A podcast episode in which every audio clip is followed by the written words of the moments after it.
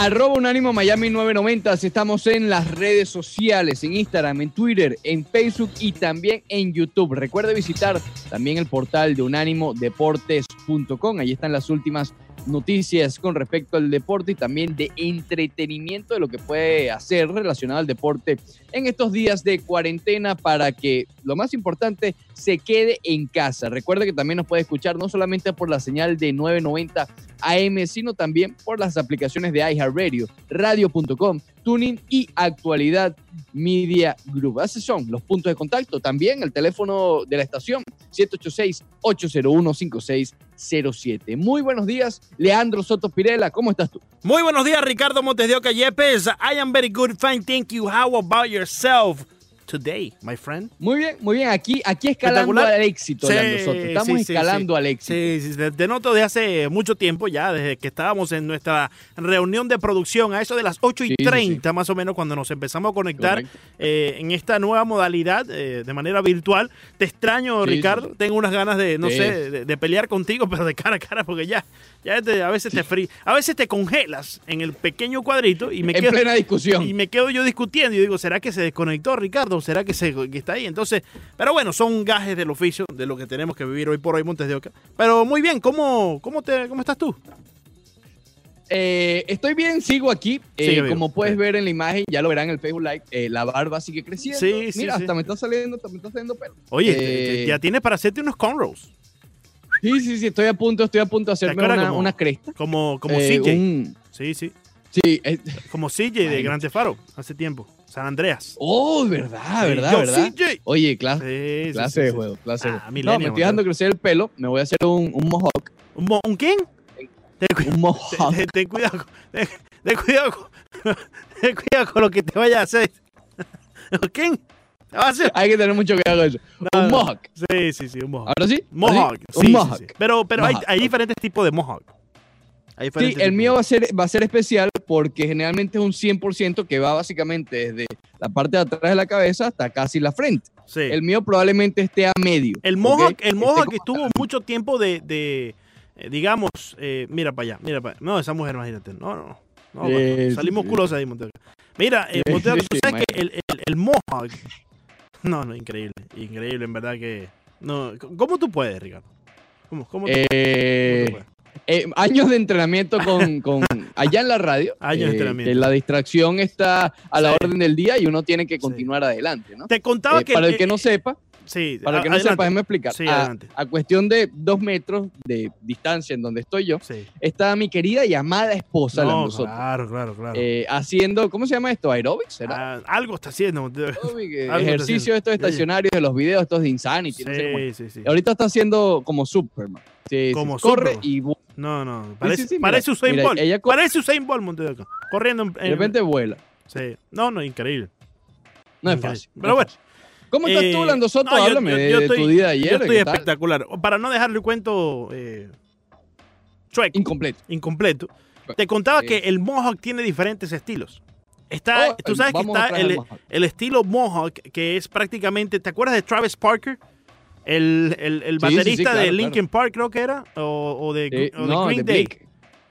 ¿No era de Blink 182? De, Blink, de Blink 182, creo. Sí, eh, Travis Parker. Es ese estilo que digamos que son unas, unas grandes púas. ¿Me entiendes? Unas puyas unas increíbles. Grandes púas. Sí, sí.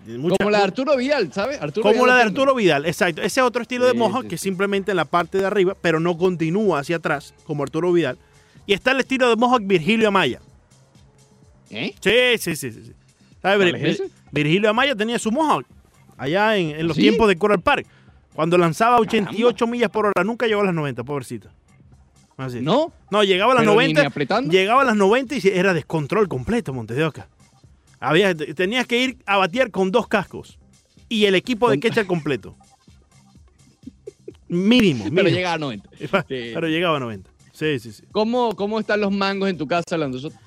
Ayer me puse a contar unos cuantos mangos. Lamentablemente, del cuadrante que me tocaba hoy, se cayeron cinco mangos, Montes de Oca.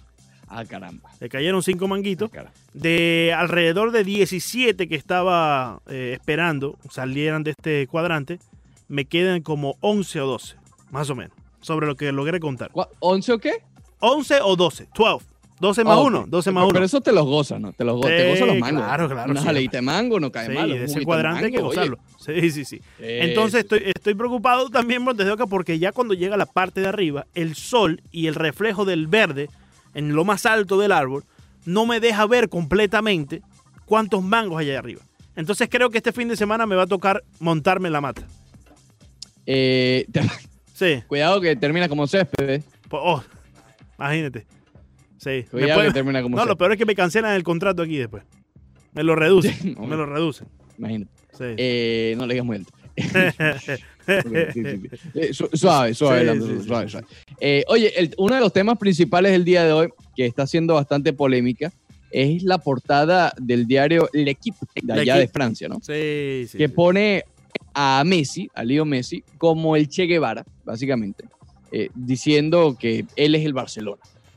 Eh, obviamente esto demuestra una gran desinformación de los periodistas franceses que estuvieron eh, al frente de esa portada, porque, a ver, yo, yo supongo, y esto es suposición, que ellos quisieron dar la imagen de Messi como el, el mandamás del Barcelona, la cara del Barcelona, el único eh, personaje allí del Barcelona. Pero no pudieron elegir peor eh, el ejemplo, ¿no? Eh, ponerlo como el Che Guevara, que fue un asesino, ¿qué te puedo decir? O sea, no, no hay que maquillarlo mucho, un asesino y, que arruinó tantas vidas y generaciones, no solamente vidas, sino las generaciones por debajo de aquellas vidas. Claro. y elegirlo a él como estandarte de poder en el Barcelona, porque eso es lo que están queriendo decir, ¿ok? Que eh, Messi tiene todo el poder del Barcelona. Creo que es un error realmente grave para la gente en Francia, ¿no? Insisto, obviamente aquí afecta directamente, yo diría, Latinoamérica entiende eh, el mensaje correcto, no el incorrecto, porque el incorrecto son ellos, no somos los de acá que estamos viéndolo desde esta perspectiva. El mensaje incorrecto lo están dando ellos. Aquí en Latinoamérica tal vez entendemos el mensaje correcto. Yo no sé qué tanto efecto pueda tener allá en Europa. Yo, a ver, si me voy por la parte moral, mira lo que estábamos hablando ayer de, de que hoy en día la gente, gracias a las redes sociales o, o en parte a las redes sociales, la parte moral suele ser un estandarte mayor o estar en un estandarte mayor. Mira, ¿qué espero yo? Que Messi hable con el diario, que el diario se retracte, que pida disculpas, que, que, que, que, intentes solucionar el error, pero ¿lo va a hacer? ¿Va a pasar? Oye, no debe de hacerlo, no, no tiene que hacerlo, mejor dicho. O sea, no, no es una obligación de Messi porque, como yo te comentaba, si todos los atletas profesionales en cualquier disciplina empiezan a responderle a cada cosa que salga en un diario, pues oye, eh, no terminarán de responder nunca. Lo cierto es que ya aquí estamos hablando de una figura con la que yo espero Messi no quiera ser relacionada. Entonces, quizás de manera adecuada e inteligente, Messi, como tú acabas de decir, debe acercarse al diario y decirle, mira, no respaldo lo que ustedes acaban de hacer, eh, ese, este es mi comunicado acerca de esto, y en cierta forma lavarse las manos de, de todo este inconveniente. Claro. Pero Ricardo. Yo le quitaría. Sí, sí. Adelante, adelante. Yo le quitaría la palabra debe, que debe hacerlo. Sí. Eh, sí, por eso digo. Es lo moral. Es lo moral. Sería bueno hacerlo. Sí. Pero algo de deber, no sé, porque tú puedes decir que, bueno, si él no dice nada, le está quitando importancia al diario y los, deja, los deja a ellos aislados en su problema. Efectivamente. Aquí Messi no está en el problema. Sí. Pudiera aliviarlo un poco, no solucionarlo, pero él no está en el problema. Por eso yo te digo, yo creo que, es más bien como para limpiarse sus manos, acercarse, ¿me entiendes? Dejarle saber al mundo que quizás no entiende, no comprende exactamente. Eh, hay muchas personas que puedan pensar que fue Messi el que se puso así, ¿me entiendes? Fue, fue una figura. No, no, absolutamente. Eh, entonces, eh, como para limpiarse las manos, ¿no? ¿no? No tiene que hacerlo, no debe de hacerlo, pero sería moralmente adecuado, digamos, a hacerlo de alguna manera u otra. Lo cierto es, Ricardo, que otro punto acerca de esto, ¿no? Eh, llevamos toda la vida, o por lo menos yo toda la vida, he visto las camisetas con la famosa figura de este personaje, ¿no?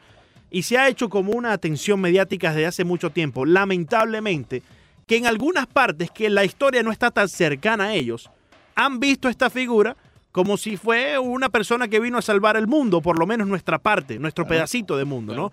Entonces, llevamos años viendo estas eh, imágenes que se han hecho eh, en una camiseta para poner en gloria la imagen de un asesino como tú lo describías y como ciertamente es a, nuestros ojos y a nuestra historia que sí está muy cercana.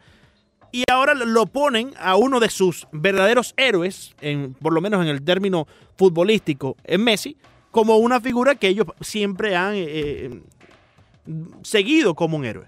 ¿Me explico? Claro, eh, en sí, sí, claro, en los últimos años ha habido esta para mí errónea percepción que se ha puesto en un altar o se ha popularizado las figuras de, de, los villanos. Exactamente. No solamente el Che Guevara, mira, te puedo nombrar el propio Pablo Escobar.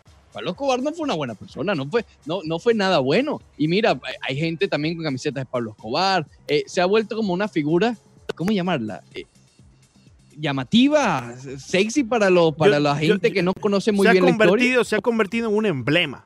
En un emblema. ¿Pero de qué? no sé, en, un emblema de, quizás de un poder erróneo. De, de, rebeldía tal vez. De rebeldía quizás, exactamente. No sé cómo, cómo lo ve aquellas personas que...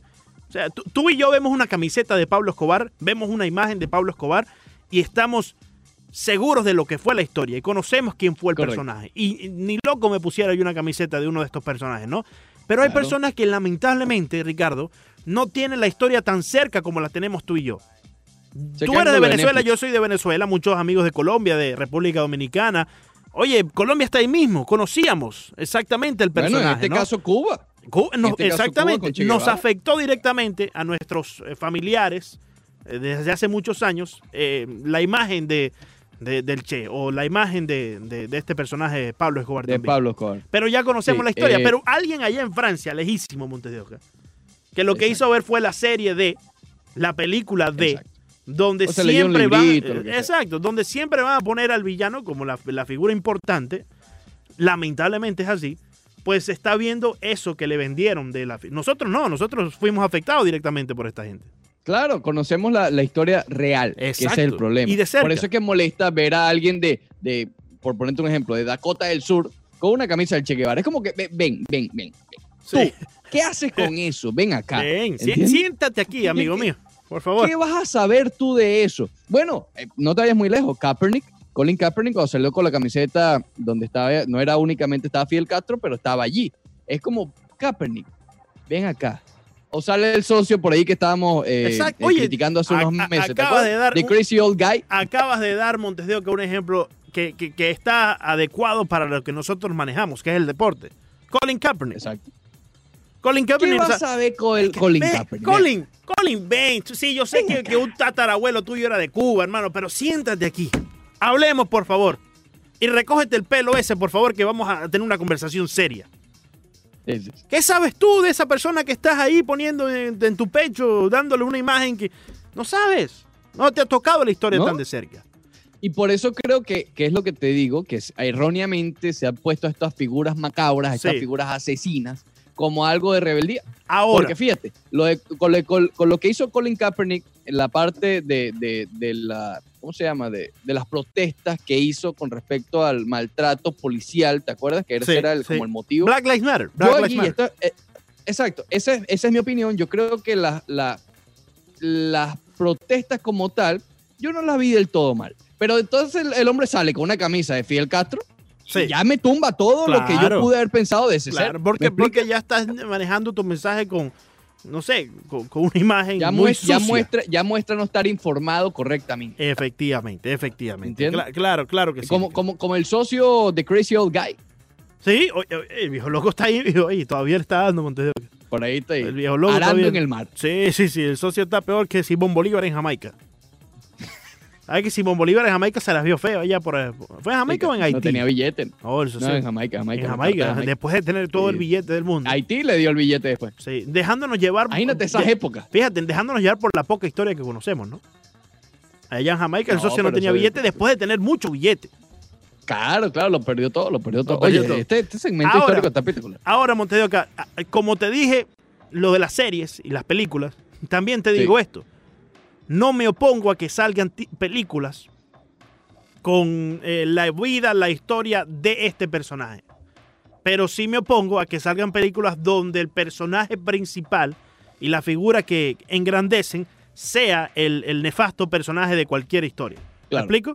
Porque al final del día este, estas son material, es contenido que puede ayudar, si se hace de la manera correcta, a conocer la historia precisamente. Claro, pero a, ver, tú lo sabes y yo también lo sé, eh, lo hemos estudiado, hemos visto cómo eh, el hecho de, manejar la cinematografía puede afectar la visión de alguien, ¿no? Por ejemplo, la serie de Pablo Escobar, la de Netflix, sí. Eh, ojo, yo me la disfruté. Oye, este segmento está espectacular. Este segmento está espectacular. Este está magnífico. Mándate a correr, mándate a correr. Pero no mostró del todo la visión de los afectados. ¿Me explico? Correcto. Siempre mostró la visión Robin Hoodesca y fíjate, de Pablo Escobar. Y, quien narraba la historia desde el principio e, en esa serie era el director del espectador, que murió, en, ¿te acuerdas? En aquel, aquel atentado. Exacto. Entonces, eh, eh, sí, te, ponen como que vamos a, a, ver la historia desde los ojos de quien más fue afectado, de una de las víctimas, pero cuando ya empieza el transcurso de la historia, engrandecen al personaje erróneo. Claro tú esa, esas series tienes que ponerlas crudas, crudas, crudas, porque si no, la visión del espectador es, es, más de ficción, más como ver una serie de, de 24, 24, o eh, de Walking Dead o, Blacklist, por ejemplo. Entonces lo ves como el héroe villano. ¿Me explico? Pero si tú lo muestras crudo, crudo, crudo, entiendes cuál fue la realidad. Porque esto fue una realidad, esto no fue mentira que alguien lo escribió. Sí. Entonces empiezas a sentirte, empiezas a relacionarte con el personaje, ¿me entiendes? Y empiezas a decir, ay, pobrecito Pablo, la familia, aquello, aquello. Pero no estamos viendo los verdaderos afectados de todo este cuento. Me parece magnífico que tengamos una conversación como esta, Montes de Oca. Vamos a ver si hablamos con la producción general, los top, top, top, para que tengamos una discusión, eh, digamos... ¿Quieres decir? No, eh, Digrey y creo que... ¿Ha subido Digrey? Oye, sí, Digrey, ya no viene a trabajar, Montes de Oca y sería bueno que una vez a la semana por lo menos tengamos una conversación de esta bastante profunda, sin entrar en Honduras, porque después de entrar a Honduras es difícil salir. Sí, sí, saludito a la gente de Honduras. Oye, ¿qué te parece la musiquita, Montero? Eh, tengo una conversación muy fuerte contigo en la próxima parte. Oh. ahí. Baila, baila. Regresamos. Oh. Rose Deportivo, Unánimo Miami 990. Puro, puro hombro, Montero, mira ahí, puro hombro. Oye, ya hace una semana que bailaste en el disco. Sí, sí. Está pasando rápido el tiempo. Los martes, Son, los martes son días de bailar, Monteo. hay que bailar porque el enemigo lo detesta. Y si el enemigo lo detesta. Baila, Monteo. Por hombro ahí, por hombro. Y entonces el, pasito hacia atrás, mira. Y entonces vienes para adelante, pero nunca dejar de mover el hombro. Mira. Jamás, ¿no? Oh. Te puedo dar unas clasecitas de baile, Monte. Te puedo dar unas cuantas clasecitas de baile. Ah, yo, soy, yo soy más de baile latinoamericano. Tienes que, tienes que break it down, Monte. Bailo cosas en español. Sí, sí. A mí, a mí ponme merenga, a mí ponme una no, Pero nuestros padres también bailaron esto, Monte. el original bailaba esto allá en la discoteca ya desde la guitarra. Oh. El original, Monte que se mandaba a correr. Ah, dime. Cuenta la leyenda. Oh. El original era peligroso, hermano. El original. ¡Oh! Oye, ¿cómo está el original? Al original lo esperaba Montes de Oca entre dormida. ¿Eh? ¿Eh? El original llegaba a Montes de Oca con regalo para todo el mundo. Bailando No sabías quién era de quién, ¿no? Ah, Montevideo. esto para ti, esto ¿Te acuerdas de aquellos billeticos morados con la cara del Libertador, Montevideo? No, eso ese era filete, Montevideo. El original llegaba lanzando eso, parecía Floyd Mayweather después de una pelea. Y todo era gracias al disco. Oh. Oye, Leandro, antes de continuar con este tema polémico, porque vaya que hay varias, varias ramificaciones. Tengo que confesarte, Leandro Soto Pirela. A ver, Estoy ahora cada, estoy cada vez más angustiado por nuestro gran amigo. ¿Por qué? Colega, compañero. No. Pero sobre todo amigo. ¿Qué pasó, Montero? Fernando Arriaza. ¡Oh!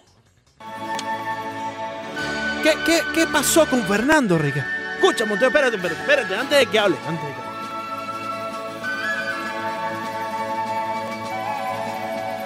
¿Qué pasó con Fernando? Estoy angustiado con Fernando Reaza. También con Villegas, pero ya vamos al tema de Villegas más adelante. No, no, no, pero escúchame, escúchame. Pero, ¿qué pasó con...? Estoy preocupado, Leandro. Pero Fernando... Fernando, ¿qué pasó con Fernando Arriaza, Ricardo? no solamente es que sueña a diario con Ron Manfred, ¿Eh? incluso Sergito. ¿Se- ¿Sergito? Claro, en la transmisión, tú sabes. Sus compañeros de transmisión Oh, no, no, no, no. Eso es una pesadilla ya. Eso es una pesadilla. pesadillas. Eso es una pesadilla. sino que ahora, No, sino que ahora Leandro Soto, dime. Fernando Arreaza quiere tomarse una cerveza. Pero una sola, Monte. ¿Qué va a hacer con una sola cerveza? Ah, ya, pero imagínate, ya para allá, eso ya es, imagínate. eso No. es. Fernando, pu- puro jugo de mango.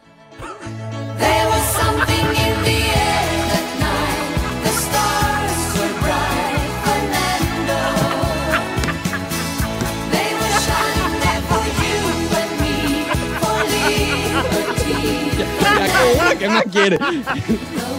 ¿Qué más le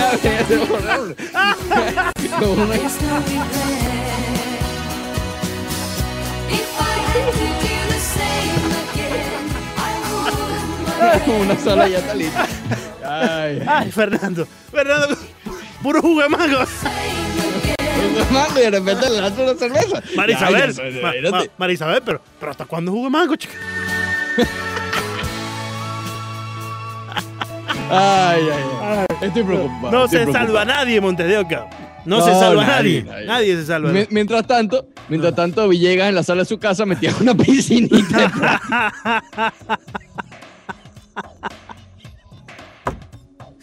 con, los paticos, con, espectacular. con los paticos de plástico. con los paticos de plástico. no, y, lo- y los salvavidas. No, no. Salvavidas para que no Los, se sal- ahogue. los salvavidas de aquí de Eh. los brazos. No, no, no. no. Ah, sí, sí, claro, exacto. Por, No, no, ahora por ahora- si acaso. ahora la, seguridad ante todo. Ahora sí me hiciste reír, de. Yo, yo no me Sí, imagino. sí. No, no, Fernando Arriaza tomando juguito de mango nada más. Montes. Ay, De no pero- la- pero, pero échale algo a esto. Ahora, y, y, y se va a mudar también, o sea, Sí, sí, imagínate, sí. es complicado. Se estará mudando próximamente. Todo, todo esto está... Imagínate tú. Eh, la cuarentena está sacando eh, The True Colors No, no, no, increíble. Increíble, No increíble. Voy- a cortar ese pedacito y se lo voy a mandar a Fernando.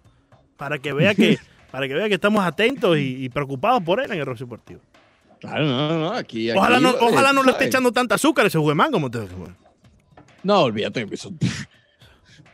¿Tú crees que le está echando que stevia? Está, está loco, por, está loco por ir ahí a la esquina a tomarse el cafecito. Con Pedro Ricardo. Imagínate sin, sin almuerzo. Ahora son por, por, por, por Zoom. No. Por Zoom. De- deberíamos... de- va- vamos a hablar con él, Leandro. Sí, sí, sí. Para, para, para echar una almorzadita. A echar una Zoom. almorzadita virtual. Una almorzadita virtual. Sí, claro. Sí, claro, imagínate. Sí. Si le quitas eso a ese hombre, imagínate Bueno, cómo quitarle jugo, man. Caramba, chico. Un cafecito ahí eh, en la esquina. Hay que, a Arriaza le encanta ir al cafecito ahí en la esquina. No le dejan tomar el café, Oca. Uno no. No. Oye, con Fernando Arriaza no puede salir en el Doral. En el Doral con Fernando Arriaza no salga, Montes. No te dejan, no te dejan disfrutar No, no. de la, la- No, no, no. Autógrafo, foto. Sí, autógrafo, Es casi, foto. casi, casi. No llega, pero es casi como tú en Fontainebleau. Casi, casi, casi, casi. Casi. No necesita la No, no hay guardaespaldas. necesidad de guardaespaldas. No hay necesidad de guardaespaldas, sí, sí, sí. Pero le cuesta tomarse el cafecito. Sí, sí, sí. No, Eh. fotos y, y, y, y narramos un ron y enorme y aquello, ¿no? Es increíble, es increíble. Narrame un honro. Digrey una vez le pidió más Digrey. No, no, no, Eh, no, no, eh, Bueno, eh, volviendo a lo nuestro, Leandro Soto. Hay, hay varios, te- varios temitas hoy bastante interesantes que tal vez vale la pena eh, expandirlos más adelante, ¿no? Eh, en el caso de Trevor Bauer. Trevor Bauer, lanzador de los Rojos de Cincinnati, ya iba a decirlo de los Indios de Cleveland, de los Rojos de Cincinnati, ha sido muy, muy vocal él con todo, ¿ok? Pero lo ha sido vocal, creo que eh, eh, eh, en buena onda. No Sí. sé, no lo ha, no lo ha hecho con, con malicia, tal vez. Creo que sí se pasó con algo que ahora mismo no recuerdo. Ah, sí, Pero, yo lo critiqué. pero que me pareció que le dijo. Sí. Sí. que le dijo que fue eh, estúpido, básicamente. Sí, creo al- que le dijo tonto algo así. Ricardo, esa mujer está haciendo ejercicio con un galón de agua. Sí, sí. No, no, no. Oye, hermano, Dios te bendiga, Ricardo. Y está a punto de agarrar una harina pan. Esto- esto- Estoy seguro que me extraña más que nunca. Monte. no, no, yo, yo aquí todo, todo, tú sabes. Esa, esa mujer está haciendo Eh. ejercicio con un galón de agua. Monte. No, no. Sí, sí, sí. Esto ¿De agua? Esto es increíble. ¿Cómo vas, mi amor? ¿Bien? Sí, dice que va bien. Dice sí, que va bien. Sí, sí, niño. Eh, Ah, después va con la arroz y la harina pan. Fíjate, lo, de eh, Trevor Bauer me gustó mucho porque él, él eh, tuvo ese pequeño desliz mm, llamando tonto a Rob Manfred, ¿no? Pero después reculó y desde ese momento su mensaje ha sido más pacífico. ¿Me explico? Sí, más, más, más de críticas constructivas. Sí, sí, ha, sido más mediado su, su mensaje ahora.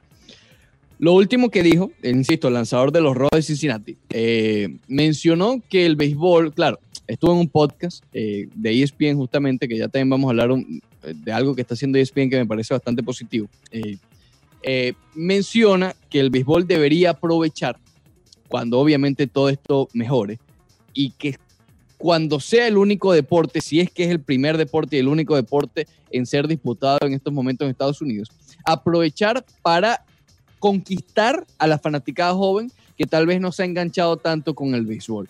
Y él plantea el cómo, porque, insisto, él no solamente está planteando eh, lo que deben hacer, sino también plantea una opción de cómo debe hacerse, ¿no? Eh, y él menciona algo que es verdad. El béisbol es bastante complicado de ver en general. No, no de, verlo y disfrutarlo, sino de encontrar las maneras de verlo, ¿ok? De canal, todo esto, eh, con, lo último de que las compañías de cable han cedido un poco y están todas estas compañías de streaming. Los canales donde se ve el deporte local es bastante complicado de encontrar, ¿ok? Y últimamente han tenido encontronazos con varios de, estas plataformas de streaming. Entonces, eh, para hacerlo claro, el Sun Sports o el Fox Sports Florida, que es donde transmiten los juegos los Marlins, no está en Sling, no está en varias de estas plataformas. Es decir, es complicado para una persona que quiere sentarse a ver béisbol eh, que se consiga. tengo que tener un paquete. que buscarlo. y tengo que tener un paquete específico en X compañía para poder ver el béisbol. Antes, por lo menos aquí con los Marlins, Ricardo, yo te lo he mencionado varias veces, en cualquier eh, televisor con antena a aire libre, podías sintonizar los partidos de los Marlins. Me recuerdo que era el, el canal 34, creo que era. Claro, claro, tú te sentabas y hacías zapping y te encontrabas con el béisbol, lo que Exactamente. Digo. Y bueno, te quedas viendo tu, juego de pelota. Ahora tienes que estar realmente dispuesto a buscarlo para encontrarlo. ¿Me explico? No es tan fácil. Y además, si tú compras la suscripción de MLB, que son un poco más de 100 dólares eh, por todo el año, eh, no puedes ver al equipo tuyo local. También. Entonces, es, es, complicado. Estás alejando en cierto punto. Claro, yo sé que dentro de todo esto, detrás de esta pared de de soluciones y críticas, hay un montón de acuerdos y un montón de contratos eh, bastante complicados de romper. Sí, porque Pero es verdad. no puedo ver mi, equipo local en la aplicación de, de MLB porque los derechos en donde me estoy en este momento son de otra compañía que se ve en mi, en, mi ciudad donde estoy. ¿Me explico? Exacto. En, exacto. lugar ¿cómo no vas a ser fanático tal vez de otro equipo? Exacto. Si tú eres un niño, Pero te gusta el béisbol. O sea, tú ves otros, otros, otros juegos cuando yo, por ejemplo, estoy con la aplicación de MLB y tengo, eh, no sé, un viaje a Carolina del Norte, por decirte un lugar, y está la temporada de béisbol, puedo ver los deportes, el, juego de los Marlins, por ejemplo, del equipo de mi ciudad, porque no estoy en el zip code de Miami. ¿Me explico? Correcto. Estoy dentro de la frontera de Miami. Cuando entro, pues ya no la puedo ver, pero eso es eh, efectivamente por algunos eh, derechos que los tiene la compañía de allí. Entonces, ¿cómo, ¿cómo se haría en ese entonces para poder mediar un poco la situación y que yo lo pueda ver tanto en el televisor como en la aplicación? Él lo que plantea es, bueno, en los primeros que dos meses o algo ya, ya será, él lo pone en las manos del departamento de marketing de MLB, pero en los primeros meses, cuando el béisbol esté regresando, que va a haber tanta, tantas ganas de ver deporte en general, ¿ok? Eh, ponerlo gratis o libre para los mercados, sin los blackouts como llaman, sin estos bloqueos, y bueno, y a, utilizar ese espacio como herramienta para conquistar a esos eh, esa juventud que todavía no se ha pegado con el béisbol o con el, con el deporte local. Porque es lo que te digo, un muchacho de 8 o 9 años que está empezando a jugar pelota, ¿ok? Y le pide a su papá la suscripción de MLB, o a su mamá o a quien sea, la suscripción de MLB. Y se la dan porque el hombre está, o el, niño está emocionado con el béisbol, con su pelota, etc. Oye, o tiene la compañía. O tiene la compañía esta que te la da de gratis o tiene la compañía, correcto. Entonces, él quiere ver béisbol, pero todavía no tiene cierto fanatismo con algún equipo. No se va a ser fanático de los Martins en el caso de aquí, porque no lo puede ver. Exacto. Se va a ser fanático de los Yankees, de Boston, de Houston, de quien sea, porque son los que puede ver. Entonces, ¿por qué quitar, por qué no quitar eso, utilizar esta crisis cuando empieza a solucionarse, eh, si Dios quiere, eh, como oportunidad me parece que está dando en un punto clave Trevor Bauer, porque es uno de los problemas o situaciones que está viviendo el béisbol desde hace un par de años, tal vez, tal vez un poco más, tres, cuatro años, y están buscando implementar con lo de los cambios en el deporte, ta, pero la, la oportunidad de ver el deporte, que debe ser lo más sencillo, debe ser lo más básico de todo, eh, sigue siendo complicado. Entonces, perfecto, me quitaste las cuatro bases por bola intencional, o sea, el, hecho de, lanzar las cuatro bolas. Perfecto. Pero háblame de la eh, accesibilidad de la gente de ver béisbol. Claro. Es complicado. Y, comprendo, comprendo. Pero yo creo que esto va a tener que ir más allá de los primeros dos meses después de que sobrepasemos esta crisis mundial. Yo creo que esto tiene que ir de manera eh, continua a lo largo de todos los años que quedan de grandes ligas, ¿no? Eh, de ahora en adelante tiene que hacerse así. Porque, como bien dice, lo que estamos tratando de buscar es que sea más accesible ver eh, el, béisbol, que hoy por hoy no lo es. Si yo no tengo el paquete específico de X compañía, pues no puedo ver a los Marlins, no puedo ver ningún otro deporte, porque prácticamente es los sábados cuando tienen el, juego nacional en el Canal 7. Sí, es el único, el único que puedo ver. Sí, se hace, se hace difícil verlo y más difícil aún ver a tu equipo local. Yo lo que creo es que lógica. para sobrepasar esto, yo creo que los derechos tienen que empezar a venderse a empresas que tengan, o sea, empresas locales. Por ejemplo, los Dolphins. Los Dolphins lo puedes ver eh, a nivel local, sin ningún problema. Sin, o sea, en cualquier antena yo puedo ver los Dolphins. exacto, sin necesidad de nada. De nada. Exacto, entonces yo creo que... El baloncesto tiene un problema similar, el baloncesto tiene un problema similar, quizás la diferencia es que lo que hemos hablado en todo momento al comparar béisbol y baloncesto, es que los eh, eh, eh, juegos nacionales llaman un poco más la atención que los juegos nacionales de grandes ligas. Esa es la única diferencia, pero igual tienen los bloqueos, igual tienen la cuestión de la aplicación. Y los juegos nacionales casi siempre son ESPN y casi todos los paquetes traen ESPN ya. O sea, yo te creo que dan un poco más. Aquí no, no sé si me estoy equivocando, pero creo que MLB nacional, perdón, NBA nacionalmente da un poco más porque tiene a TNT también envuelto, ¿sabes? a TNT. Pero, pero TNT, Además de, TNT al final del día es uno de estos canales que puedes ver en televisión abierta también. Sí. ¿Me explico? No. Sí, TNT no, no, pero, pero es más accesible. recuerdo. Eh, yo creo que TNT es premium, pero viene en el paquete más simple, yo creo, de, de, los cables. Ok. Eh, los no tienes que tener el paquete deportivo. Y está en Sling, está en todas estas plataformas. Pero para yo ver, para yo ver Sports, eh, Fox Sports Florida o Fox Suns, que es donde pasan el juego de los Marlins, tengo que tener ese paquete exclusivo de deportes. ¿Me explico? Exactamente. Con TNT o con ESPN e no. Y son un juego a la, semana probablemente y es a nivel nacional. Yo te estoy hablando del problema de ver a tu equipo local. Exactamente, exactamente. Y ojo, aquí no es cuestión de comparar, incluso sería también una muy buena opción para la NBA que se acaben los bloqueos. Yo creo que esa pudiera ser una solución que sacan los bloqueos. Si tú quieres ver béisbol, bueno, tú vas a poder ver a tu equipo local. Es que es la lógica. Si tú vives al lado del estadio, no es posible que tú pagues 120 o 150 dólares por un servicio anual y no puedas ver a tu equipo que está a, kilómetros. Y muchas personas, muchas personas van a correr y no pagar ese servicio anual que le está llegando directo eh, el dinero a la MLB porque dicen, oye, si yo quiero ver a los Marlins, pues prefiero pagar un dinerito más para dárselo a la compañía de cable y poder tener el canal de los Marlins en vez de tener la aplicación de MLB. Entonces, de por sí está perdiendo dinero la MLB por allí, con ese sin duda, pequeño problema. Insisto, como dije antes, detrás de esta pared hay muchos acuerdos y muchas cuestiones, pero bastante hemos hablado del new normal que vamos a vivir después de esto, ¿no? De la nueva normalidad. Y yo creo que esta pudiera ser una de las opciones de, de la nueva normalidad, que lleguen a un acuerdo, para continuar con el ejemplo de Miami, Fox por Florida y MLB, en quitar los bloqueos. Claro, debe haber alguna condición monetaria allí entre ambas partes, pero bueno, eso quedará en ellos acordar algo por allí. pero si tú quitas los bloqueos, te aseguro debe ser un requisito. correcto. Debe ser vas, un requisito. Vas a incrementar, vas a incrementar los fanáticos, Y tanto normales de todos, porque al, tú tener MLB, si lo, si lo compras solamente por los Marlins, en algún momento tú vas a ver otro juego. Claro, Porque ya tienes el servicio. mira, lanza, qué sé yo, Overlander y vas a ver el juego que a lo mejor sin MLB no lo veías. Entonces, incrementas no solo la fanática local, sino la nacional. Claro.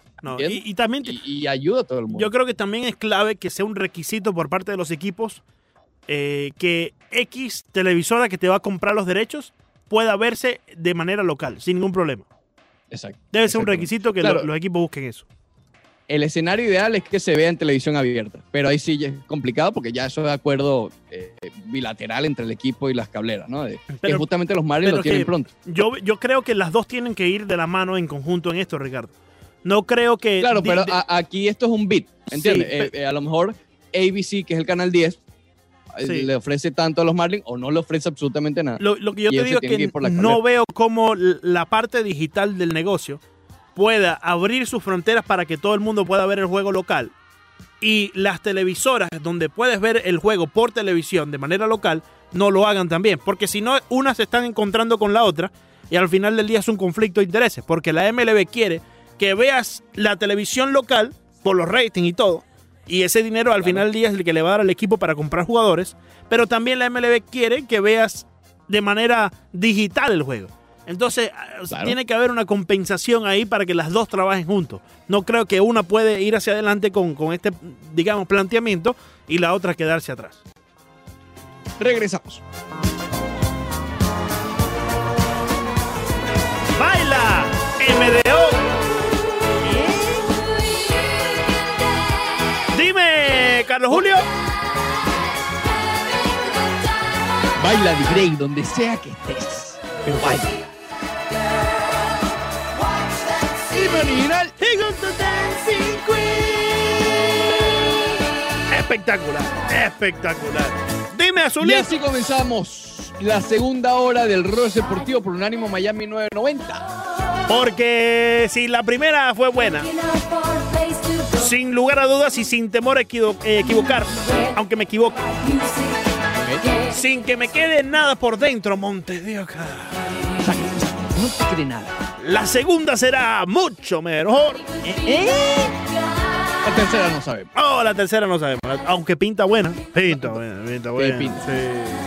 Pinta buena, pero todavía no sabemos.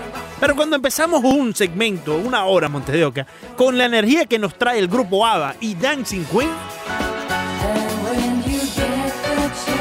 lo único que Es queda por que- delante será espectacular. Es verdad, es verdad que a ti te conocían por esa canción y te decían que, que- que- que eras como reconocido como el título de esa canción. No, no, fíjate, fíjate que no, fíjate no. Dancing Queen. No, no, no, ninguna, ninguna de esas, no, no, ¿No fuiste la reina del baile? no, no, no. Aunque mira, esto es puro hombro aquí, Montes, que esto, esto está espectacular. Sí, pues yo creo que podría serlo. Podría ser de Dancing Queen. O por unánimo. Por lo menos de ¿Quién te príncipe. gana en unánimo? Por lo menos para ¿Quién- príncipe quién, te gana, ¿Quién te gana en unánimo bailando disco music? Oye, eh, hay que tener cuidado con Kene Garay. Kenneth Garay. ¿Sabes Vikingo Kene Garay es de esa época? Kene Garay es de esa Renato época. Bermúdez. No, Vikingo yo creo que es un poco más rockero. Renato es un poco más del tiempo de- de- del merengue, de ese tipo, ¿me entiendes? Yo te diría que Leo Vega puede ser un contrincante bastante difícil. Omar Orlando Salazar. Oh, eh, oh, es Ricardo Mayorga, Montevideo. ¿Tú te, tú te imaginas a Ricardo Mayorga bailando como un dancing? Oh, Oye, Eh, también está sí. Claudia Trejos. Oye, Elizabeth Patiño. Claudia Treja es. eh, no, sí, sí. Trejos, Trejos, Trejos. Claudia Trejo. Claudia Trejo sería bien. Eh, pero yo diría Omar Orlando Salazar y Ricardo Mayorga, porque ambos son de la época donde en la discoteca todavía era el, em, digamos, el instrumento esencial, la bola de cristal. Con una bola de cristal alumbrada con varios láseres por la parte derecha, Correcto. izquierda, parte derecha, izquierda, de manera diagonal, tenías una discoteca magnífica, genial. Oh. Y Ahora, ahí estaban los socios. Ahora, me preocupa Carlos Arratia. Sí, sí, ¿Por sí, qué? ¿Por qué? Oye, Carlos Arratia también de esa época, Montes de Oca. Tú sabes que por Chile también pegó mucho el- este tema del disco y todo. Y me preocupa Pero ¿a, quién le tem- ¿A quién le temerías en un duelo de, de disco Yo creo que Omar Orlando Salazar. Yo creo que Omar Omar. Orlando Salazar. Sí, sí. Muy bien, Leandro Soto Pirela. Llega el momento del duelo de hoy del Rush Madness, el duelo del recuerdo, el duelo de la nostalgia, Leandro Soto. Hoy, con respecto a los Marlins de Miami, hoy es un programa en donde tendremos bastante Marlins de Miami y lo digo literalmente. Y el duelo es para presentarlo antes de analizarlo. Sí. Es el juego 6 de la Serie Mundial del 2003, obviamente el juego en donde se corona el equipo de los Marlins contra el último juego de José Fernández. ¿Ok? Es el número 2 contra el número 7. Eh, lo vamos a estar analizando cada una de las situaciones en tan solo minutos, Leandro. Claro que sí, porque antes vamos a las líneas. 786-801-5607 ya está habilitada para que usted pueda comentar, analizar todos estos eh, temas deportivos y no deportivos que hemos estado conversando en el Ross Deportivo. El azulito Ricardo está con nosotros. Adelante, muy buenos días. Dime, Ricardo. ¿Qué pasa, muchachos? ¿Cuánto pasa por ahí? Espectacular, Ricardo. ¿Tú sabes cómo es esto? Eh, Tranquilo. eh, Ricardo, bailada, disco music también. Leandro, siempre están espectaculares. Eh, nosotros les estamos voy a preguntar algo. Dime. En la radio no se están oyendo ustedes hoy. No sé qué está pasando, que no se oye. ¿Cómo que, ¿Cómo que no nos vimos en la radio, azulito? No, no, no, en las 9.90 no están, no aparecen por ningún lado. Lo he buscado por todos lados y no aparecen. Ah, caramba. Ya Caramba. vamos a No, verificar eso. Vamos a verificar Sí. eso, azulito. Eh, pero, Entonces, a ver, ¿qué más tiene por allí? Pues, bueno, yo, como ya les dije que están desaparecidos, no, no sé de qué tengo los temas de hoy, pero casualmente oí a estos personajes. DLBBA. Ah, sí, ahora sí. Richard Liu se queda pensando que, de qué está hablando el azulito. Es que el azulito Sí, tiene muchos sí. temas. Te estoy hablando de Estoy agua. escuchando atentamente. Atentamente. Ah. Sí, sí, sí, Entonces, Sí, es siempre cuento un tema rápidamente. Oye, eh, Los azulito. azulitos, los azulitos somos de agua. Claro, claro. sí. Oye, Azulito, ¿cómo, qué, qué te ha parecido la música hoy? Creo que este es el, el- el tipo de música que te, te gusta a ti, ¿no? Sí, Te hacía mover los pies, atiéndeme, ¿no? atiéndeme, atiéndeme. Yo me voy con cualquier música. Sí, Mira, cualquiera. la música de Pachateo, que es el clásico tipo tarrudo. No, Ey, con eso no me voy. ey, ey, ey, suave con el no torito. Ey, suave, yo no tengo ningún problema. Yo no Suave, un suave con el torito, Yo no tengo suave, problema suave con con- eso. suave con- Entonces no, no, no me hace mucha gracia el Pachateo. Los ¿Sí? demás sí, cualquier música. Oye, eh, Amorosa, romántica. Azulito, rock, pero- Azulito. pop. en verdad que tú no la has metido en una discoteca una buena bachata. Tú no, tú, no, tú no has bailado una buena bachata en una discoteca, Azulito. Tú no sabes de eso. No, no, te estoy diciendo que, te estoy diciendo que, eh, mira, ese, ese tema. Eh, eh, vamos a vamos a poner el torito. Analiza las canciones del torito.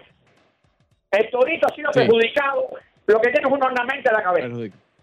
Entonces, de todas las canciones de él son en la barra Sí. tomando, que si la mujer lo dejó. No, no, pero suave, ey, suave con el torito, suave con el vio con el torito. tipo. No, no. Entonces, no se sabe cómo es el lío. ¿ves? Que, que a ti te traigan Entonces, amargos recuerdos las canciones de Héctor Claro, Acosta, el con tu torito, son problema tuyo. Sí, sí, sí. Claro. Entonces, el bachateo es para otro tipo de personas. Ah, bueno, está bien. está bien. Lo mío, mira, merengue, si me hablas merengue, sí.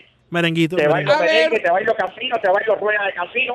Sí, sí. Oye, Azulito. ¿cuál es el tema de hoy, hermano? Porque imagínate. ¿Cuál es? Sí, sí. El tema de hoy son muchos temas. Son Estamos- Lo único que he oído es agua. ¿Qué te parece? ¿Qué te ah, parece? Oye, Azulito, es importante conocer tu opinión acerca de lo de Messi en la carátula con así Es que no como. escucho antes. no sí, sí, no escuchaste. Lo de Messi, ¿no viste a Messi Bueno, en la de carátula del Messi, equipo? es de Salió, salió, salió en la portada del equipo, el diario se- francés. Messi, salario. eh, no me escucho. Sí, sí. Salió en la portada de eh, el diario francés, el equipo. Prácticamente eh, es el rostro de Messi como si fuese el Che Guevara. ¿Qué te parece? Como si fuese aquí, ¿El socio, el Che? El rostro de Che. No, no, no, imagínate. Azulito está perdido, hermano. No, no, así, así no Flojo, podemos, Ricardo. está flojo. Está flojo el azulito Está últimamente. No lo deja Sí, respirar el hipopótamo. sí. Adelante, Tony, muy buenos días. Buenos días, muchachos, buenos días. Dime. Tony. ¿qué tal, hermano? ¿Cómo estás? Yo creo que le tienen que decir a Arturito que, que, que se busque otro radio, que deje el radio ese de Marruecos, porque yo lo estoy viendo a ustedes desde que ustedes empezaron el programa hoy, así que Ahí no, nada más. Ahí. No sé qué tipo de radio es que tiene ese, Sí, es no. de Marruecos que trajo Debe ser. de Cristiano, o no sé qué será. De- debe ser, debe ser marca Cristi. Debe ser marca Cristi. porque yo lo estoy viendo a ustedes desde que empezaron el programa. Sí, sí, sí. Dime, Tony, ¿cómo, cómo está y- todo por ahí, hermano? La portada de, de Messi, yo creo que ni a un madridista se le ocurriría faltarle respeto a Messi de esa manera. Yo que no soy santo, Messi no es santo de mi devoción, la falta de respeto más grande que le puede haber hecho a Messi en su vida, haberlo comparado con semejante hediondo. Vaya. Es increíble, Eh. es increíble, es increíble. Para Sí, mí sí, Messi sí. debería por lo menos mínimo de- demandar al equipo, porque poner la cara de él sobre el rostro de semejante imbécil, Oye, fíjate, eh, vaya, se me hace un voto bien dado para Messi. fíjate, eh, es otra, es otra manera de, de alzar su voz también, Ricardo. Claro, Si eres Messi, Claro, ¿no? claro, sin Sí. duda. Tony, espero todo Eh. esté bien por ahí, hermano. Cuídate, ¿viste? Un abrazo, mi hermano. cuídate, Eh, hermano. sí, obviamente. A ver, yo, yo no, no criticaría a Messi si se queda callado y no hace absolutamente nada, porque sería, ¿cómo se llama? Quitarle importancia, tal vez, de decir, bueno, esta gente que se quede solo con su problema, ¿no? Porque Sí. el problema no es él como tal, él no tomó ninguna decisión. La decisión fue del diario. Pero si nos vamos a lo moral, si nos vamos a lo que pudiera ser, sí, mira, hasta demandar al diario. Claro. Es decir, porque está utilizando la imagen de él como un asesino. Claro. Eh, pero, pero no, no, no sé si criticarlo por no hacer nada. Quiero enfocarme a, la a, los, a quienes se equivocaron, que fue el diario. ¿ok? Ellos sí deberían tomar acciones, por lo menos, por lo menos de una disculpa, pero al menos, ¿ok?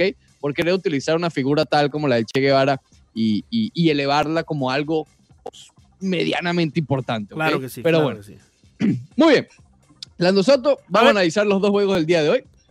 Eh, primero el de la Serie Mundial, 2003, juego 6 de la Serie Mundial, cuando los Yankees vencen 2 a 0 a los Yankees de Nueva York. Eso fue el 25 de octubre del año 2003, fue en el, en el Yankee Stadium. ¿ok?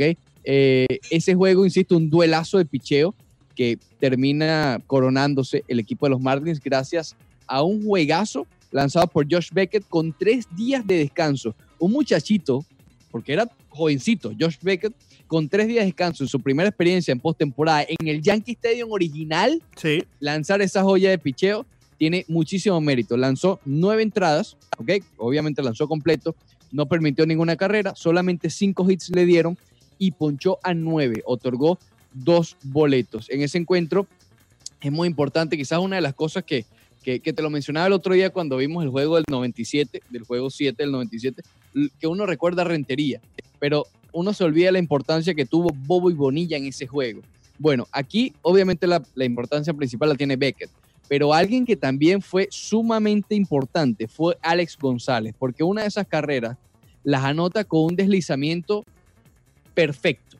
Es decir, él llega después de la pelota, ¿ok? Estaba puesto para hacer out. Y contra Jorge Posada, que sabemos que es un caballo. Y el hombre logró eh, escurrirse, ¿ok? No ser tocado y apenas con la, con la parte eh, final de sus dedos de la mano izquierda, logra deslizar eh, y tocar el home plate. Y menos mal aquí que el umpire lo vio, porque en ese momento no había repetición ni nada por el estilo. Con el umpire decir, ah, dado y chao, ¿ok? Pero pudo verlo que apenas toca el home plate y logra, logra esa carrera, una de las dos que anotó el equipo de Miami. De hecho, tanto él como Mike Lowell, él se fue de 4-2 y Mike Lowell se fue de 3-2. ¿ok? Fueron tal vez los más importantes para los Marlins. Fíjate Una impulsada la tuvo Encarnación y la otra Luis Castillo. Esto es un, un factor eh, ajeno de- del juego como tal, ¿no? Porque es el récord de ambos equipos.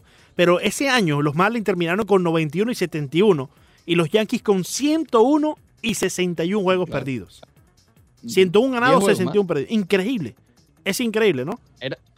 Y era la, la potencia de los Yankees. A ver, esta era un- una alineación con Derek Jeter en su prime, Sí, con Bernie Williams todavía siendo muy productivo, Sí, Jorge con Posada. Matsui, con Jorge Posada, sí.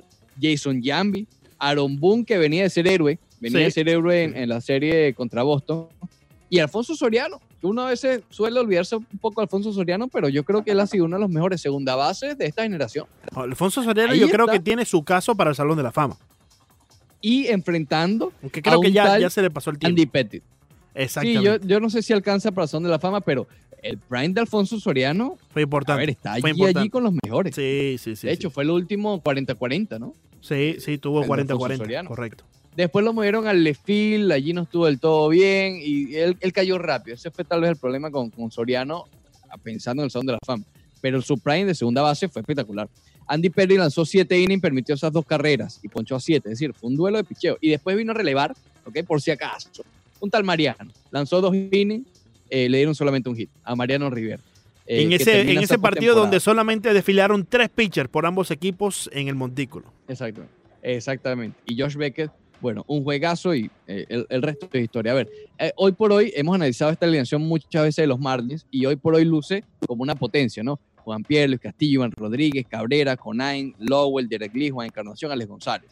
Pero en ese momento, en ese momento, el único probado allí era el Poch Rodríguez, Iván Rodríguez, Conain mm, ya estaba en la parte final de su carrera. Sí, Derek Lee todavía no era tan probado. eh, y si quieres agregar allí a Juan Pierre, que venía de los Rockies y todo esto.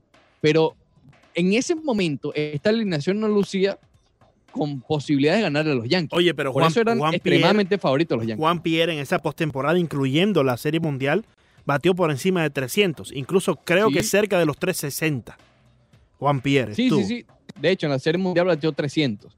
Pero es lo que te digo. Eso es viéndolo hoy, en el momento, cuando, cuando clasificaron los dos a la Serie Mundial, los Marlins y los Yankees. Entonces decían, no, esto es Barry de los Yankees. Sí, sí, eh, sí, sí. Similar a lo de Boston con Colorado, quizás. Sí, similar, pero en este caso sí ganó el favorito. En el, en el 2007, ¿no? En el 2007. Sí. Eh, y bueno, eso es un tema que podemos profundizar más adelante con un invitado especial que vamos a tener. Efectivamente. Eh, y en el otro juego, Leandro, obviamente mucho más reciente, nos trasladamos al 20 de septiembre del año 2006. Eh, los Marlins de Miami vencen 1 a 0 a la potencia, que sí lo era, los Nacionales de Washington. de hecho, en ese momento, los Marlins estaban, mira, por encima de 500. ¿Te acuerdas de esa temporada? Por encima de 500. Estaban 76 y 75 en ese instante. Después cayeron en septiembre. Eh, pero en ese, o terminaron de caer al final, eh, porque eso ya era el 20 de septiembre. 76-75 tenían y los nacionales 88 y 63. Ese equipo de los nacionales que contaba con, obviamente, con Trea Turner, que todavía está por allí, eh, con Harper, con Bryce Harper en, su, en una gran temporada que tuvo, no la de MVP, pero gran temporada, con Anthony Rendón, con Wilson Ramos, etcétera, etcétera. Ese día pichó para, por los nacionales Tanner Burke y tuvo también un juegazo, recuerden, quedó 1 a 0 ese juego. Pero en el otro, en el otro equipo, el de los Marlins de Miami, estaba Di Gordon, Marcelo Zuna, Martín Prado, Giancarlo Stanton, eh, tu amigo Justin Bohr. Miguel Rojas también estaba por allí. No era el titular, el titular era Danny Chavarría en el campo corto. El Remuto estaba por allí.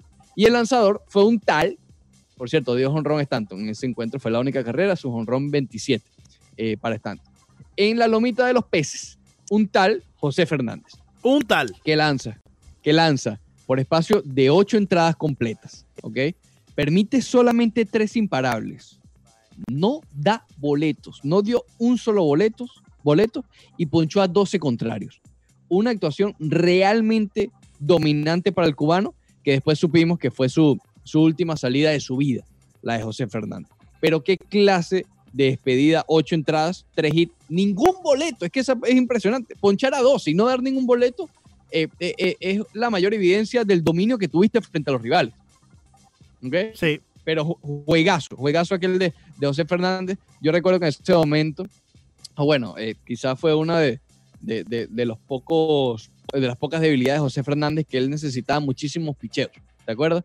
Él ya en la sexta entrada ya estaba con 70, 80 lanzamientos. Pero fíjate, a pesar del dominio. Pero era, era algo que él venía mejorando poco a poco y se, se notaba, se notaba un progreso en esa parte del juego. Incluso era algo que él sabía que tenía que mejorar. Recuerdo haber escuchado en alguna vez una entrevista donde él lo mencionó. Algo que tengo que mejorar es usar menos lanzamientos para salir de los innings. Esa era quizás una debilidad por parte de José Fernández, pero aún muy dominante, muy dominante.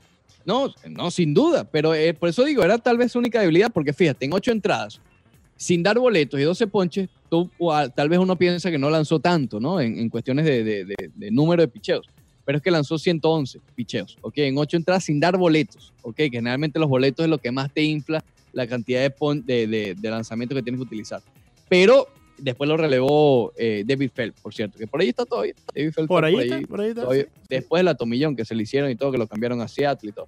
Pero bueno, ese es el duelo de hoy entonces, el juego 5 de la Serie Mundial contra el último juego en la carrera y en la vida de José Fernández en el Marlins Park, que es uno de los de los últimos años ha, habido pocos eh, dominios desde la lomita como el de ese día. Sí, ha habido juegos sin ni carreras. Ha habido de todo en los últimos, ¿qué? Del Marlins Park, para ponerlo allí. Sí. Eh, pero incluso yo creo que esta, 12 ponches sin boleto, 8 innings, 3 hits, es una de las, de las actuaciones más dominantes que hemos visto en el Marlins Park.